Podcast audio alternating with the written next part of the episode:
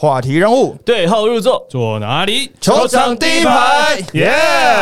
今天的赛后回顾很特别，我们邀请到联盟的英文主播 Ryan 跟我们一起参与赛后讨论的部分。Hello Ryan，Hello everybody，大家好，我是联盟的英文主播 Ryan。Ryan 他现在有一个 podcast 叫 Plusly 的英文主播笔记。对，大家可以去收听。啊这周其实有一些蛮特别的事情，这一周其实国际上有很多蛮特别的事情啊，就是像俄罗斯跟乌克兰现在在打仗嘛，然后我们自己我们大家都知道，富邦勇士的洋将 Z 他就是乌克兰籍的球员。那其实，在礼拜天的比赛，领航员的主主场对上富邦勇士的时候，领航员的球迷自发性的举办了一个，也不能说活动啦，就是自自发性的一个举动，就是他们带着乌克兰的国旗到现场去，然后发放给现场的球迷，然后希望用行动的表示他们是跟 Z 站在一起的。同时呢，联盟呢在赛前的时候也把两队的球员就是一起聚集在场中间，然后希望能够用一些举动为 Z 献上一些。不管是温暖也好，或祝福也好，那我们都希望这个世界没有战争，就因为在战场上永远没有赢家。对，而且根据富邦勇士的这个说法，徐总其实在赛后的时候有讲一个故事啊。他说，因为 ZSF 塞瑟夫他的家人其实还在乌克兰嘛，他跟那个 Singletary 不太一样嘛，就是辛特利他的老婆小孩其实都在台湾，那 ZSF 他就是都家人都还在那个地方，所以他这这几天是食不下咽的、啊也没办法睡，也没办法吃，因为我们换换位思考想嘛，也不要讲说打仗，先前记不记得那个万华去年五月六月的时候，那个万华一个说被框列，好像这世界末日一样，大家就是很紧张。更何况是如果你的家里面是目前是战地，那他就没办法就是做别的事情，他就是整天划手机盯盯、着手机，划手机、啊看新闻看新闻、看对 CNN。那其实这个故事事是这样，因为因为整个礼拜以来，就是自从这个战争爆发以来，那塞瑟夫他就是基本上非常关心家里的事情，那他也没有办法全心的投入练球上面。这个状况，徐总告诉我们是说，他每天都盯着手机，然后甚至有一次是他把手机摆在就是他们练球的记录台那边，他手机一响，他是用全速冲过去要接电话。因为会怕说说有些就是消息说，哎、什么消息对对，之类的比如说你们家怎么了？我们家附近有飞弹或什么之类，所以他一定是很紧张的、啊。对啊，所以基本上是他这个礼拜是没有办法很完整的参与练球。那其实我们赛后也问过徐总说，因为我们也没有办法确定说这个战争或者是这个事情到底会持续多久，所以我们说，哎、有没有针对就是塞瑟夫的状况，球团能够给他一些什么样照顾啊，或者是什么样的帮助等等的。那徐总这边是说，富邦勇士团队是非常支持塞瑟夫的，只要让塞瑟夫安心能够回到球场打球，由他来告诉富邦勇士的团队说，我可以打球。呃，徐总才会做后续的安排。那在这个之前呢，他们是不会强制，或是不会给塞瑟夫任何做决定的事情，这样子。这个没办法了，这个碰到这个状况，大家都不愿意啊。不过当然了，我们也趁着这个机会，就一样表达我们一贯哦，跟联盟还有大家一个想法应该都很接近，普世的价值啦，就是任何战争嘛，不管是什么借口，我们其实都是不欢迎的。Peace, no war。然后其他球队也有做他们的一份，像我在领航员的桃园的主场在播球，然后是领航员自主的说，我们要不要比赛前做我们的一个小仪式，然后工程师队也有开始他们一样的募款的一个活动，所以我觉得其实虽然说就是比赛大家都是在场上要竞争输赢的，不过比赛场下其实不管是洋将啊，或是各个球员之间对于彼此之间的联系，其实都是蛮深的。啊、那在有限的能力下，我们都表达一个我们能做的事情。而且这个这个乌克兰战争也同时牵扯到接下来，如果洋将从东欧要飞过来，会有危险，因为他有可能刚好碰到禁航区，或者是比较、呃航程比较敏感的一些地方，对对对对，所以有些球员如果现在已经设定是准备想要来的话，不晓得上不上得了飞机啊。就可能拿得到签证，但是不一定拿得到机票。对啊，你有签证，飞机不飞啊？对啊，所以接下来的时间就是包括，因为四月一号其实就是杨将跟球员登陆的大限嘛。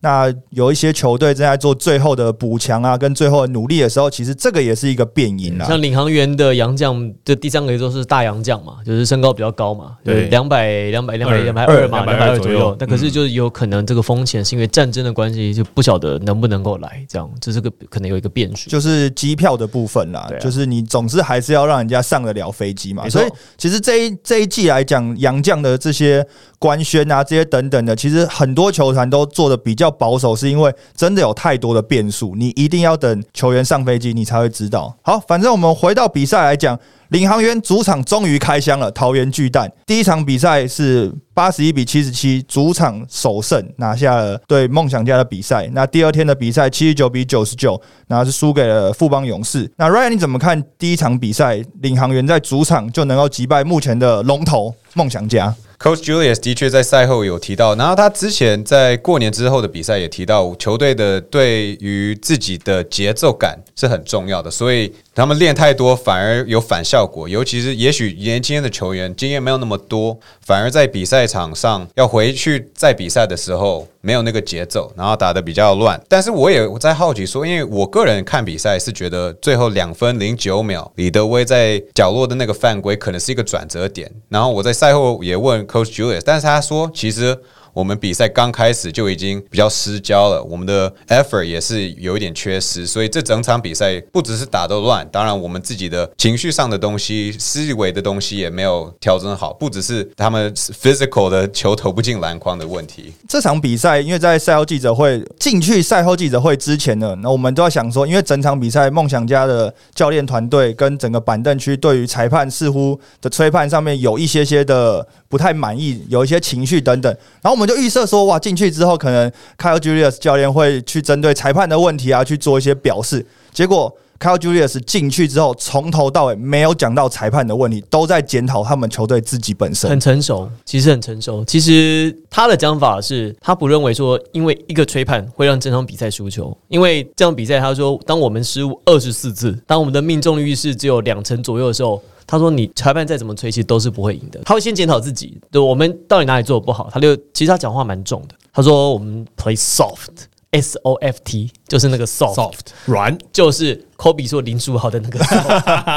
他其实因为那个 Kyle Julius 教练在赛后，他其实真的用的字是很直接，啊，然后而且蛮重的字，但是全部都是对自己球队的表现。他觉得从开赛的三十秒开始，就跟 Ryan 讲的一样，球队没有准备好要来打这场比赛。这场比赛其实仔细去看，其实还蛮精彩，尤其在后卫的组合，后后卫的 match up，像说老吴啊跟阿吉这两个在网络上打游戏是队友嘛，可是之前在这场比赛在场。上来讲话，哇，两个都是呃弄来弄去啊，或互相在你来我往的状况。然后另外又是达佑跟永胜哦，这两个防守非常的好，然后体格又非常的粗壮，在后卫来讲的话，他们也在场上也是非常防守对方防守非常硬，像永胜今天的命中率就是投十一中二而已，所以其实，在达佑的防守来讲，其实非常的有效。而且你讲到就是后卫群的这个防守，领航员有一个蛮重要的人付出，就是卢俊祥。那 Ryan，你看卢俊祥的付出对于领航员整个化学变化是不是有产生不同的效果？最简单来讲，都是。多一个可用之兵，因为领航员当然有很多伤势的问题，但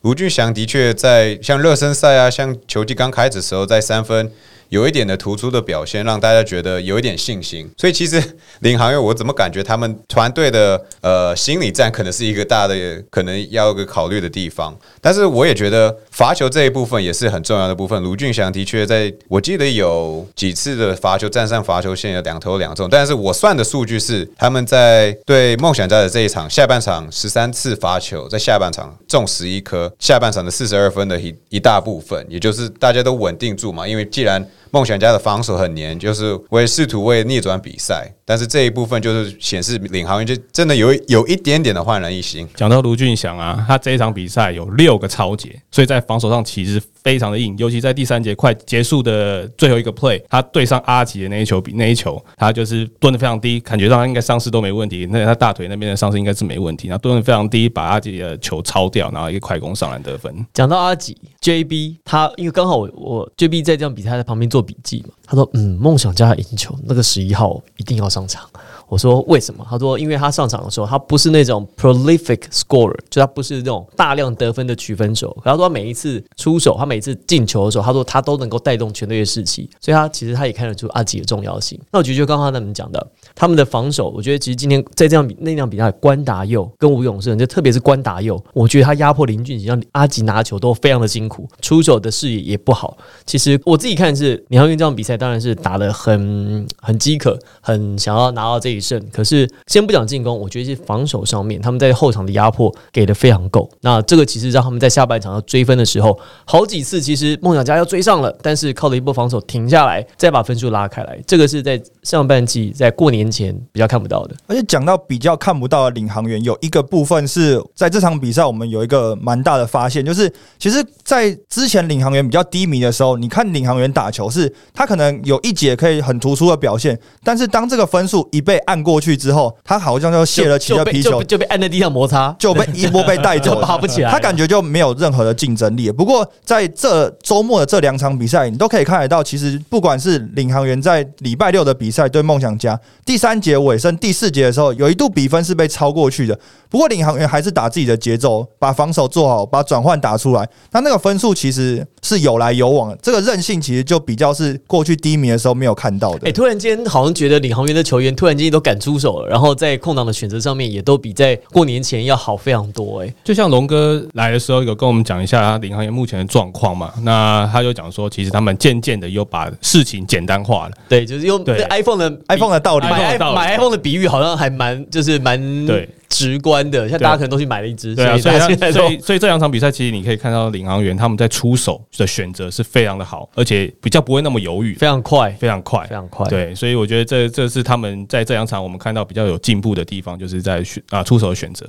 我也觉得这也有跟士气有关系，因为虽然上半场两队的得分真的是呃非常低迷，但是在上半场已经有很多 Robinson 的 highlight 级的灌篮，也是带动一下士气，所以。让整个球队就是比较有一点振奋的感觉，可以迎接到下半场的比赛。可是你会觉得 Robinson 打球是两面刃，就是对你 you you taking the good also taking the bad。嗯哼，就是他打球他的 highlight 就是他的灌篮是可以振奋士气，可很多时候他这个打法有点无厘头哎，他的对抗性真的在比赛里面会就是呈现非常明显的落差，尤其是现在主场 back to back 嘛，到第二场比赛的时候，他整个对抗性不知道是因为没力还是力量也不够了，他真的顶不进。去，他的助跑距离要变得更长哎。哎，讲到 Robinson，我发现一件事情，就是呃，这几好几场我都有发现，就是只要对方。改守区域防守，Robinson 整个人就毛起来投，尤其是中距离发球线。然后他毛起来开始投的时候，他其实他出手有点变快，变成他的命中率现在相对来讲下降。所以变成你只要对方守区域的状况下，你会发现 Robinson 命中率就是往下掉。因为就讲嘛，因为 Robinson 的打法，他他就像他就像一台一台喷射机，你喷射战斗机起飞，所以要一个跑道，他要 run，他起飞要 runway，他的那个起飞的跑道不够，助跑的距离不够长的时候，他飞不起来。可是守区域的时候人都站满了，你哪有机会？守盯人的时候，他一个摆脱一个挡人之后，他就可以起飞了。所以他的用法很限制。讲到区域防守的对针对区域的进攻的时候，其实也许你在中距离能投进的很准的人是一个好事，但是 Robinson 好像拿了就只眼睛里面只有篮筐，你想要需要一些其他球员做一些助攻还比较好。所以也许我们可以往前推，我觉得这场我个人会学的选的 X Factor 会是陈冠权。这场比赛六个助攻，还有几次的我们英文叫 Screen Assist，就是他在禁区挡人，创造一个空档给人家上篮投进。就像阿瑶最后一球嘛，就是陈冠权碰碰他，就是把所有的呃对方挡开了，挡开。而且你讲到刚 Ryan 讲到就是 X Man 嘛，他会给碰碰。那我自己呢，还是力挺好朋友阿瑶。那这场为什么会给阿瑶的原因，是因为这场比赛阿瑶的。得分内容其实跟过去有蛮大的差别的。这场比赛在他担任很多是箭头跑在前面的这个角色，所以让领航员的转换快攻，他是有一个目标在前面的。那好几次。包括老吴啊，包括俊祥，他给的一些蛮巧妙的传球，是都都是往直直线直塞的那种球，阿瑶都有把握住，所以阿瑶这场比赛的两分球命中率其实是六投六中，在上篮啊，因为都是做偷跑，然后上篮跑快攻嘛，那他把握把握度很高。那到了第四节决胜节的时候，他其实又是能持球的，他又能够比较果决的处理这个这段时间的球权，所以我觉得这个转变上，在这场比赛的定位，可能是阿瑶在。这一季里面最明确的一场比赛，这一场的 X Factor X Man，我会 其实蛮难选的。我一直在想说要给卢俊祥还是要给碰碰，但我后来决定还是给碰碰。因为他这一场比赛守洋将，不管是 Gilback 或者是 Boy，或者是伸手到挖，哎，讲到这个，我相信有一球，有一球 Gilback 要顶碰碰，顶不进去，顶不进去，一直顶，一直顶，最后还是在越顶越外面。对，然后哦整个碰撞是不会输的，而且防守的呃位置啊，或者是卡位都卡的非常的好，让洋将其实没有很好的出手机会。所以这一场这一这一场的 X Man 我会投给碰碰。我其实蛮意外的，Gilback 这么美丽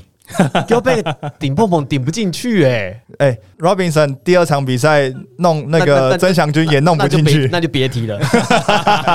Robinson 当他没力的时候，不要说顶曾祥军，他在顶林书伟，我觉得都有点困难。确实是哦。对啊，好好，我们今天先讲第一场。那我会，我我会是我会给达佑。我觉得达佑这样比赛打得非常好，因为关达佑在这场比赛呢，虽然得到九分，可是就我这样讲，防守上他限制了，不论他对位，不论是对到像呃永胜啦，或对到阿吉，他的防守上给予非常多身体的压迫。那这个对对方已经打得很不顺的情况之下，其实他在做什么事情觉得非常的辛苦。那这个是成功的防守，而且他也并没有因为这样赔偿很多的犯规，他只有两次的个人犯规，加上呢，对方其实在要会追平的时候，在底线一个 catch and shoot，投得哦那个球很漂亮哦哦，很漂亮。那我觉得这个是让我印象非常深刻。他的几个 play 虽然并不是连续的得分或者连续的超节，可是他在需要的时候，他提供的这个表现是帮助球队最后可以保住这场胜利。好，所以这场比赛八十一比七十七，桃园领航员在去年四月之后再次进到桃园巨蛋之后拿下这一场胜利。那 Tony 哥其实还看到另外一个很特别的数据，上次吴永仁他有来我们的节目嘛，有讲到他们他当助理教练的时候有一个责任，就是要去算一个叫做 three stop，就是只要对方有三次进攻啊、没有进的话，他会等于一个 kill。那我这场比赛我也有特别担任助理教练心血来潮担任了一下助理教练的职呃职位，那也去算了一下 three stop 有几次。那这场比赛的话，桃园领航员有十六次 three stop，这么多，十六次。根据吴永仁表示，只要这场一场比赛有超过八次的 three stop，就是一超过八个 kill 的话，整场比赛赢球八成以上。而且领航员在第一节最有利的时候就有六个 Q，所以其实呃，在这场比赛领航员的呃的防守其实是非常扎实的。那我们来看一下梦想家的话是有十个 Q，有十个 speed stop，也都是第一节比较多啊，后面就越来越少，甚至到最后一节到第四节领梦想家的 three stop 只有一次。所以差不多嘛，一边有十七、十八，一边十嘛，嗯，所以你减掉的话多七次到八次嘛，跟吴永仁讲的其实基本上基本上基本吻合。所以其实这些就是助理教练啊，或者是这些数据啊，其实真的都能够反映在球场上的赛况、啊。哎、所以你是你是看整场比赛的一个 play 一个 play 这样回去看，没有，我就一边看一边算了。就是真的是助理教练的工作。真的欸 而且你在算的时候，你你就会发现一些我平常没有看到的事情，就是有的时候我们就非常专注在球员的动作或球员的一些呃反应上面反应，上或在跑战术的状况。可是你当你在算的时候，你就会发现说，哎、这队得分开始停滞了，他怎么那么多球一直都没有在好有趣哦。然后你就回去看那个圈圈叉叉，发现说哦，怎么那么多叉、啊？这个时候你就会发现说，其实你会发现一些你没有注意到的所以职。业队需要不止一个助理教练，要好几个了。因为我们都有助理教练说：“哎、教练 要暂要暂停哦，教练 真相军午饭哦之类的。”原来还要做一些别的事情。对啊，同意，因为这基本上就是算是一个标签，这是我们 Plus League 一直以来呃可能很向往的东西，就是你资讯上了标签，你就比较好搜寻。所以基本上这有人讲的是 play by play，但是你刚刚好把每一个 stop 都做一个标号，所以是圈圈或叉叉，然后三个就画一个大圈圈，基本上就可以看出比赛的整个脉络是什么样子所以，也许在追分的时候，就 three stop 也是很重要，因为你落后的球队，你不让不能让人家得分，因为你再怎么得分，人家还是比你领先啊。所以也是你打到最后，你落后就是要为了追分，为了要超前，那你防守就显得那么这样重要。礼拜天的比赛，三月六号礼拜天的比赛，桃园领航员的主场就是对上台北富邦勇士。他的脚边这还真放了一瓶沙士，我们看的时候已经喝了一半了。对，勇人的脚边就真的放了沙士。这场比赛呢，富邦勇士九十九比七十九击败桃园领航员，虽然是一个大比分的落差，但是在上半场的时候，其实两队打的是非常焦灼，有来有往的。我第一个 observation 是在第二节，既然两个球队把全部的暂停都留给第二节来用，所以你是想说你打十二分钟的比赛，但是你可以停止四次，还有可能有回看啊，或是有 U 要回看的时候，这样子球员的休息时间蛮够的。哎，那刚刚好，领航员在第二节二十七比二十二领先五分，就是有一点机会还在持续在这个比赛对抗当下。第二节其实我印象比较深刻的是，呃，第一节领航员在开赛的时候跟富邦勇士是还可以对抗的。第一节后半段，其实富邦有一点把比赛渐渐小幅的比分拉开，可领航员那个时候他其实把分数逐渐逐渐收复到十分之内。那第二节其实是我觉得在这场比赛领航员打的最精彩的一节，在这一节当中呢，其实分数一度又落后到十分以上，但是呢，他们其实在靠着几个攻守的转换上面，然后在整个肢体的对抗性上面，其实看起来打的很有信心、很强势。主场真的是有差别。然后呢，靠着这个 Robinson 就有点这个运气成分的一个三分线，一个大号的一个三分线打板。中场的时候，确实整个主场的气势是蛮好的哦。对啊，没没差几分嘛，五十二比四十八，只差四分。第二节最后的时候，李佳康两记三分球，整个让整个气势，李航远整个气势就起来了。对，确实在动位上面，在出手的选择上面，过完年之后，哦，林航元其实确实展现出有点接近在热身赛那个时候的样子。而且这场比赛，我发现 Robinson 真的是把他最后的力气全部用在第二节了。你知道第二节 all in 了，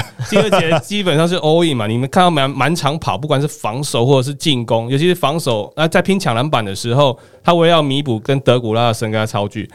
啊，他整个就是跳到最高点去把那个球拨从德古拉手上拨掉，所以你就知道他。然后拨完之后呢，他又开始跑快攻，就是要跑赢德古拉之后，然后看可不可以上篮这样子。所以他真的是把他所有体力用在第二节。在第一场比赛的时候，Robinson 只要有机会，不管怎样上去就是要扣。然后呢，到了第二场比赛之后呢，开始用上篮的。到了下半场开始开始有抛投出现了，体能的下滑非常明显。就跟那个龙哥来节目讲的嘛，这个这这些动作你都会，但是你会选择什么时候用出来最有效率？对对对对对对对，就是这样子的。对啊，讲到李家康，他礼拜六的比赛是第一个 DNP 没有上场打，然后他第二节要上的时候，我也是开始怀疑，哎，他是不是有点冷掉啊？去昨天没有打，不知道为什么原因，可能是战力啊，可能是身体还没有准备好。但是他一上了，进了这两颗三分球，的确让士气的是一个让全场的气氛当然也嗨起来。这就是板凳球员的重要性啊。他可能之前没有打，但是一上来你有点活力，也许你刚刚好进了这些球，对球迷的感觉是很很有影响力的。而且另外还有，因为呃，领航员在四天之内要打三场比赛，在休息一天之后，在周二的时候，也就是三月八号三八妇女节，还会进行一场比赛，对的是梦呃新北国王。所以其实你看，在背靠背的第二场比赛周日的时候。领航员基本上他们在使用的球员上面就用的比较多了，因为他开始也调节主力球员的体力。那在后半段，诶，这个可能比分有点被拉开的时候。或者是呢，这个需要替补球员的时候，他换的速度其实比第一场来的快。所以其实就是在整个阵容轮替上面，我们在赛后的时候，第二场赛后也问到龙哥啊，就是四天三场比赛的准备上面，跟球员的效率上面，是不是有一些怎么样的调整或者沟通？那他其实也不会也讲到啊，就是球员在场上的效率跟体能会有正直接的关系啊。所以其实像 Robinson 在下半场，其实像 Tony 哥讲，他的效率没有这么好的时候，其实。就是跟体能有很大的关系。不过，其实总结这两场比赛啊，领航员其实在过完年回来之后，他们其实在整个攻击上面、防守上面，我觉得就是信心。他们的信心其实跟在过年之前相比，一个很明显可以观察是分数，它是有来有往有咬住的。好几次领航员在上半季的时候是分数一拉开，第一节、第二节拉开到十分以上，这就去了，就不会再回头了。但是这两场比赛不论输赢，拉到十分以上还会再互换领先。我们就以输给富邦勇士这场比赛，即便最后输二十分，但是中间他们曾经有最多领先过两分，虽然不多，但是呢，曾经有五次互换过领先，就代表说这比分并不是一开赛就。已经一波带开赛即结束，对，有五次他们还是把领先重新拿回来，虽然领先只有两分，但是至少代表说在中间的过程的对抗其实是看得到努力的。讲到信心这部分，我必须称赞老吴啊，老吴的这两场的比赛，他整个信心真的是大增吧，跟以前跟之前比起来，根本就是判若两人吧。这场比赛说他这两场比赛他节奏掌控非常好，那不管是在转转换快攻啊，或者是在阵地战，其实他的呃组织。他的节奏都掌控非常好，而且那个传球都非常到位，投篮的信心真的越来越好。跟之前比起来，这个之前会非常犹豫，这场比赛非常果决，这样子。而且有一个其实蛮有趣的，就是刚刚我们讲了很多领航员的部分。那在富邦勇士这边，因为 Z 他心系家乡的关系，所以这场比赛用了德古拉。那其实我们之前的节目，包括徐总在。很多访问也有讲到德古拉的使用，他只要打超过五分钟，他就在场上开始不知道要做什么，就是体能下滑的比较快。但其实这场比赛蛮意外的是，在第四节的时候，其实徐总是有想要把德古拉换下来，是德古拉自己跟他说，他可以留在场上，他要继续打。怕领机票啊，大家赶快刷一下存存在存在感对啊，所以这场比赛德古拉打了三十四分钟，其实就连徐总自己有讲说，他有点超乎他的设定啊、哎、全队最高哎、因为他其全队打最多对徐总是设定德古拉这场就是大概三十分钟，最好不要超过。那因为最后德古拉自己表示还要多多努力、多多付出，所以他可以留在场上，所以他打了超过差差不多三十五分钟的时间。欸这一场富邦十三个登陆的球员全部都上场，而且全部都有得分，哦还蛮特别。bench points 四十九分呢、就是差不多一半一半一半，刚好一半。就是一个完整战力的表现啦，嗯就是打得非常团队。那这两场比赛呢，当然领航员一胜一败，但是看到了一些改变的发生，所以看起来应该也是往正向的方向在走。好，那另外呢，就是工程师在上个周末的两场比赛，现在是周六的时候对上钢铁人，周日的时候对到国王，两场比赛的内容其实不太一样。那对到钢铁人的时候，A B Anthony Bennett 终于开箱了哦，NBA 状元首次登上 Plus 一个舞台，他自己在赛后表示说，这是一个强度很强的职业联盟，那他的速度也很快，哦，怎么样？对对对，速度很快。速度很快啊！那这两场比赛在工程师的主场也是宅男打篮球的主题日，因为备受球迷喜爱，所以这两场比赛进场的球迷也非常踊跃。哎，刚好其实也看 A A B 啊，刚好可以看 Bennett 他在开箱之后怎么样适应台湾的篮球啊。Eddie Bennett 这场比赛还蛮酷的，他在进场进到球场之前就被工程师的球迷们堵在球啊球场外，然后抢着要签名，所以他好像 delay 三十分钟才进到球场里面。啊，这么踊跃啊！大家都是，其实我相信呃新竹工程师的球迷很多都也是要去看 AB 的开箱啊。毕竟 NBA 选秀状元这个牌子也是摆在那边呐、但是 A B 在一开赛就没有跟再跟人家示弱的了。他第一开始因为一辉不小心把他推到地上吧，然后他就非常凶悍，所以他一开赛跟一辉的对位的时候，其实手部动作。非常的多，那怡辉的手只要一过来，他就整个把它拨掉。然后呃，有一球他在怡辉的面前得分的时候，他在故他在回防的时候就故意去撞怡辉的肩膀，所以其实他一开始就没有在跟你示弱，就说状元来了。哦，美式的球风其实就是这样子啦，就是不太会说，就是在规则允许下面，他会尽量表示我没有在怕你。对对对，一定一定是要讨回来的。我们美国人会互相提醒，如果你还不知道，Anthony Bennett 跟辛巴是一起长大的，所以他算是老朋友，所以大家还不知道，我再跟你讲一次。他们从十三十四岁就开始一起打球了。那这场比赛，工程师九十七比八十七击败高雄钢铁人。那 Ryan，你觉得这场比赛工程师赢球的最重要关键应该在哪里？就是工程师有办法踩住他们的领先，然后坚持到底，然后获胜。这一个当然不只是教练呢，教练团跟球员都是大家要成长去比较成熟的地方。就是说，没关系对方有一个他们的 run 追到只差一分，但是我们自己有我们的好条件，然后把比赛完成。然后，所以我其实想要也许夸奖的是钢铁人，他们少了那么多主将，他都还可以追到只差一分，这是蛮佩服的。因为他们第一节钢铁人就陷入很多球员犯进入了犯规的麻烦，但是工程师还没有拉到他们完全追不上的感觉，所以跟我们之前讲领航员一样，他们好像打到落后，就好像没有什么气势，就没有什么要打要追进比赛的心态，就是要顺着把比赛结束。钢铁人刚开季也有这个感觉，但现在至少他们在这周末输了比赛的时候，还没有感觉到他们完全放弃，这是一个职业比赛很重要的一部分。A B 这场比赛的话，呃，其实整场看下来，其实他跟我们也可以发现，他跟队友毕竟是第一场嘛，他跟队友默契其实并还是还在磨合当中。因为有时候你去看协防或者是补防的状况下，呃，他会不知道说他是要他上去防守，还是队友要上去防守。所以有的时候不是两个上去防守，要不然就是整个空档让两个都不去防守两个都不，去防守，就让工程师直接上篮得分，所以这是在默契上的部分。那在投篮来讲的话，啊、进攻方面来讲的话，其实这跟之前我们在国外的 highlight 看起来是一样的，他就是游走在三分线，他不会像布朗一样会上中到罚球线附近接球当一个中继。这场比赛很多时候都是本土球员，像说是呃德维啊，或者是呃博智，他们会到上到罚球线这边来接球当中继点。所以变成这场比赛，其实在轮传球的轮轮转上，其实并没有的那么的顺。传球传的比较好，这场比赛彭俊彦，彭俊彦得到五分，但传出了九次的助攻。那虽然他自己进攻上面还是比较挣扎，但至少在传球上面、配球上面传了不少的这个空档给队友出手。那这一点其实要给他鼓励。那另外呢，其实像 Bennett，Bennett 来到之后，其实他至少蛮肯蛮肯跑的啦。哦，好，蛮还蛮愿意哦，你看他有一个超节，然后之后要跑那个快攻，然后一个大灌篮，在 Plus League 首冠，你看那个球跑得多积极，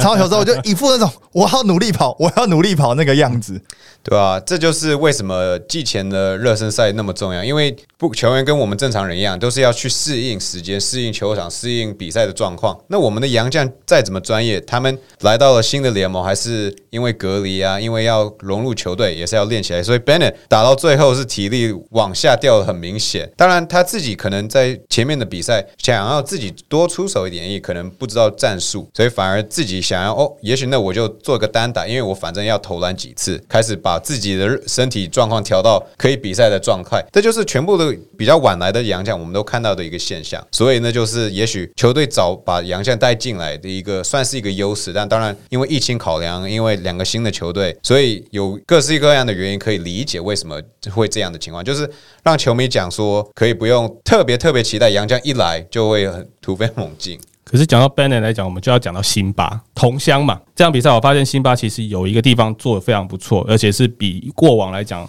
呃进步非常多的地方，就是后就是他的传球啊。辛巴这这一场比赛他在包夹后，因为钢铁人其实只要辛巴一拿到球，他们就会去包夹。那辛巴在包夹后的传球其实是越来越会越来越好，越来越会处理这个传球。尤其是传给，假如说开后门或者是拖车的法师，非常到位。这场比赛他拿四个助攻，而且会让他的，而且他的传球会让包夹的效果递减。所以这场比赛我们看到钢铁人其实包夹让辛巴呃的失误次数其实是非常少。要讲一下这场比赛，我印象最深刻的是李佳瑞。哎呦喂呀，哇，李佳瑞那个补扣真的是起飞哎、天时地利人和。而且他接到的地方不是正在篮筐的上面，然后那往下45度角，对啊，是从斜的地方，然后调过来扣篮的。那之前我们只有看到吉尔贝克那样子，球都是在头旁边，然后拉回去灌的，这就是很嚯，超厉害的。这场比赛李佳瑞真的打开了，不管是外线，不管是切入，都没有像你之前绑手绑脚的稍顺感觉意底线切一个也扣啊。哎、这两个人真的要把这两段影片，就是摆在任何一个你们看得到的地方，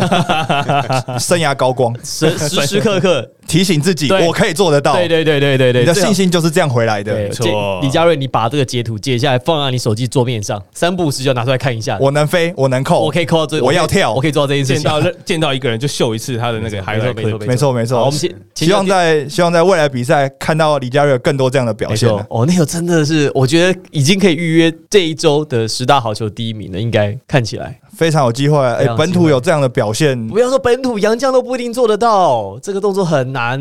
因为那球它你不是正向，你那球已经有点是飞到你的你的身体的圆柱体之外，它把它再拉回来再扣啊再扣，那很难度很高哎、好不好？好，好那就截图放在桌面啊，哈对对对时时刻刻提醒自己。好，那隔天的比赛，好，在隔天的比赛呢，工程师对上新北国王九十六比一百一十一，还是输球的部分。那这场比赛，新北国王其实基本上外线呢，就是展现出过年前的那个新北国王了。他外线点点开花，那尤其是他的四五号位，为了惩罚辛巴，其实基本上都能够出手，也都能够投进其实讲到三分球。惩罚辛巴这件事情，Anthony Bennett 来之后，他只要适应台湾的这攻守节奏，他的手感找到之后，如果当第四节摆小杨这样的时候，他跟辛巴对位，辛巴扑不出来，Anthony Bennett 可不可以一直投一直投，可以复制在周日这场比赛国王队的汤马士对辛巴的表现，我觉得机会是很高的。这场比赛是不是汤马士第一次对到辛巴？是所以之前都没有碰过。这我只有数据狂，这问数据，数据打人。因为他们第一次打到是汤马士有伤，所以国王队以全本土在新竹打。哦对对对对第二次是辛巴有伤，所以是大圣跟法师对上呃国王队。然后对大法师的组合哦，第一次第一次。对，其实我们在季前的时候，在在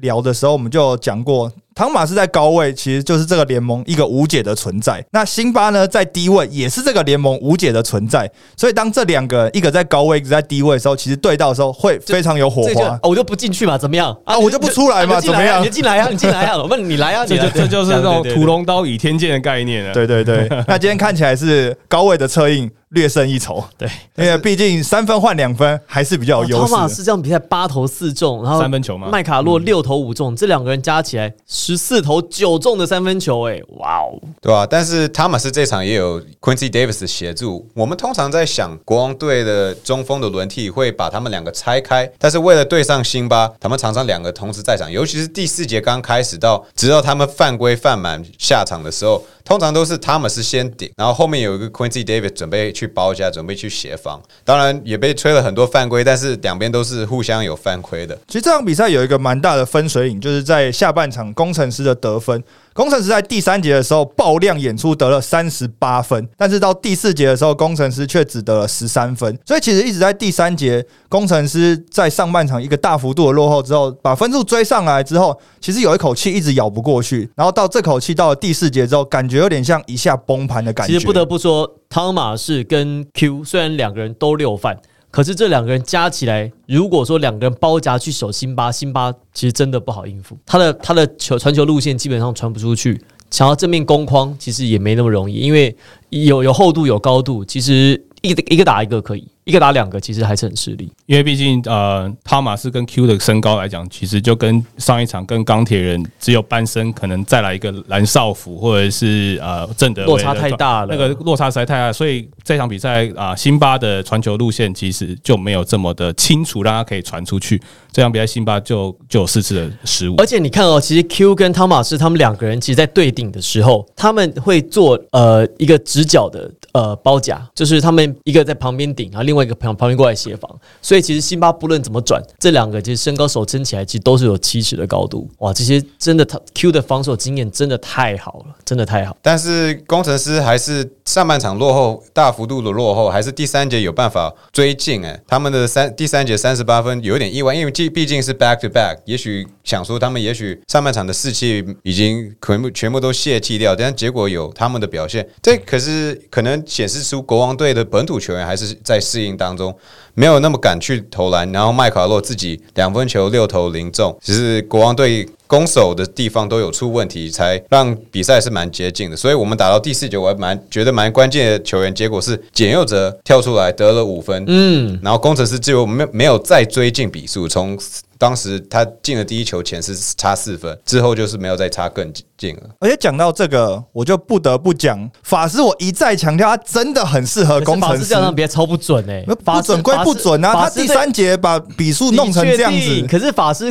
对国王这场比赛，整场比赛法师三分线三投零中哦，这是对国王。然后呢，在前一场比赛，工程师十投一中啊对啊，两场比赛加起来十三投只有投进一球、哎，不是重点，重点是你在第三节工程师本土没有办法得分，得分干旱期的时候，你就看法师一个人一直弄，一直弄，一直弄，然后气势也起来，分数也起来，你追到这么近，你说他前面三分有投不进，哪有差？对啊，有时候这就是命中率不准的地方。他虽然三投零中，但是问题是他只有没有中三球，他前一场比赛没有中九球九球。哎，当然你情愿出手，情愿不要失误。但是如果你把已经会变得不会进的球变失误的话，那当然是有差有点差别。你想到我们之前延长赛的是梦想家对工程师，Julian Boy 之前什么十投零中的三十三也是13投一中还两中对对对对对，数字高到我忘记是多少。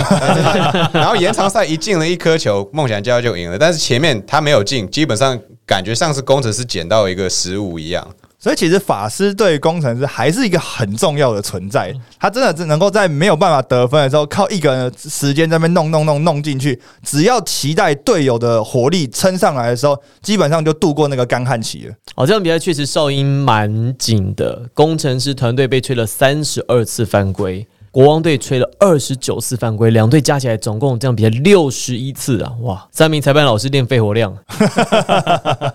我查了查了，这好像是 Plusley 历史以来犯两队加起来的犯规最多的一场比赛，很难想象要。那么多犯规，那么多次罚球，的确比赛的节奏可能会乱掉，但是同时是球员的动作才会让裁判吹哨，不一定是裁判就是想说今天我就是要吹那么多次，一 一定是针对为什么球员啊，或是比赛会这样子。像柏林跟 JB 讨论过，你为什么要把 rough 退回到 aggressive，也是一个考量的地方啊。而且在二月二十六号，裁判有一个会议啊，就是针对上半季的一些吹判呢，其实做了一些检讨。在这次会议当当中呢，其实有跟所有的裁判有在沟通一件事情，就是 continuity，就是所谓的连续动作。那希望把连续动作的这个这个原则给确立下来，而且尽量就是按照这个方向去走。最简单的概念是我们看到在呃这周末的两场比赛，有一些竞算加法的次数比例变高了。先前呢，我在收球之后，你打手一下。我在不算原地，我再踩两步上去上来，好，这个球不算。可是根据现在在对于这个裁判吹判的这个原则上面，这是在鼓励用手防守，变相的是在奖励防守方，因为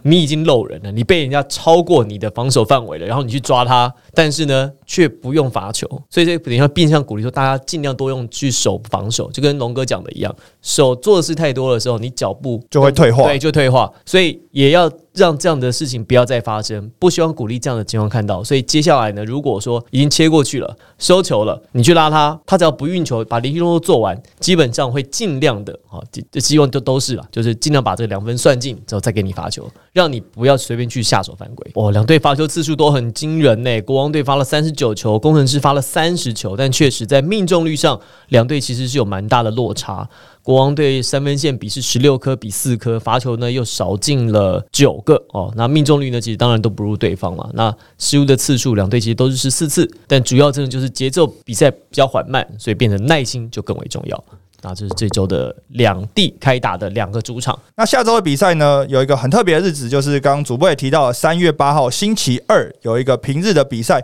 因为之前疫情的关系，所以有延后的比赛。三月八号星期二晚上七点半，在桃园巨蛋，领航员要对上新北国王，这是一场平日的比赛。那接下来周末的比赛呢，在两地开打，是高雄钢铁人的主场跟台北富邦勇士的主场。那分别是三月十二号星期六，高雄钢铁人对上新竹接口工程师；三月十三号礼拜天，高雄钢铁人要对上新北国王。那在台北的部分呢，三月十二号礼拜六，台北富邦勇士要对上梦想家。那三月十三号礼拜天，台北富邦勇士要对上桃园领航员，这是下礼拜的比赛。而且这个赛程安排的很巧妙啊。因为下周呢六日刚好啊是 HBO 的四强赛跟冠军战，那所以你看呢，那个富邦他排的这个赛程呢，他下周在三月十二还有三月三月十三号，他在周日的比赛啊，他排的这个赛程是在五点钟哦，刚刚好会跟 HBO 开打的时间会略为接近。我其实会蛮好奇的，就当天富邦勇士的票房会怎么样？这可以测验到说篮球迷到底是有就那一群人，他看了 HBO 就不会看。Plus League 还是说，事实上，Plus League 跟 HBO 的族群是不一样的。应该应该说是学生篮球跟职业篮球的受众是不是一样？这是一个很好的测试的一个机会。因为打完，因为刚好在打的时间，富邦勇士对领航员是五点打。那按照表定，HBO 的冠军战男应该是七点、六点、六点、六点、六点打六点，但是可能会到快六点半才开始，因为中间会有一些活动。但是以时间来讲是不可能，你看完富邦勇士的比赛再去不可能，是不可能的，所以你只能二挑一。所以就电视来讲当然是没问题啊，电视反正就转过去。所以我们可以看到两队，呃，应该说勇士这边的满场的状况，因为 HBO 那边已经是满场了，已经拿不到票了。啊，已经票都已经索取完了，我们可以观察一下。我觉得这会是一个蛮有趣的话题。勇士的球迷打脸主播，买票进场塞爆他，因为刚好连续两周碰到一样的事情啊。三月十九、三月二十是 UBA 的冠军战，跟四强一样。好，那但是呢，下周就比较不同了，因为十九、二十的比赛呢，并没有在双北，好，所以可能在票房上面进场的意愿就不会受到太大的影响。好，所以这是这周的比赛跟下周比赛预告，所以还是请大家锁定下周的比赛。我们会非常欢迎大家进场看球，因为进场看球确实会体验到不同的看球乐趣。好，那么这周节目呢到这边就告一段落，也感谢大家在周一的时候呢跟我们一起加入比赛讨论的行列。我是王柏林，我是 Tony，我是 Henry，我是 Ryan，我们下周再见，拜拜，拜拜。